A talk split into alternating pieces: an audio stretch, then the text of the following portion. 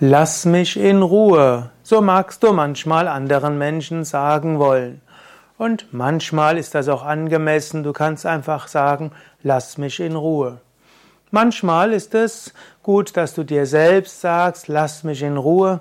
Wenn dein Geist dir wieder alle möglichen Dinge sagt, die du machen solltest und du nicht richtig sind und die du schlecht gemacht hast, andere schlecht gemacht haben, kannst du deinem Geist sagen, lass mich in Ruhe.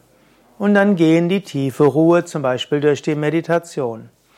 Und wenn du in die Meditation gehen willst und der Geist dir vorschlägt, sich mit allem Möglichen zu beschäftigen, dann sag deinem Geist, lass mich jetzt in Ruhe.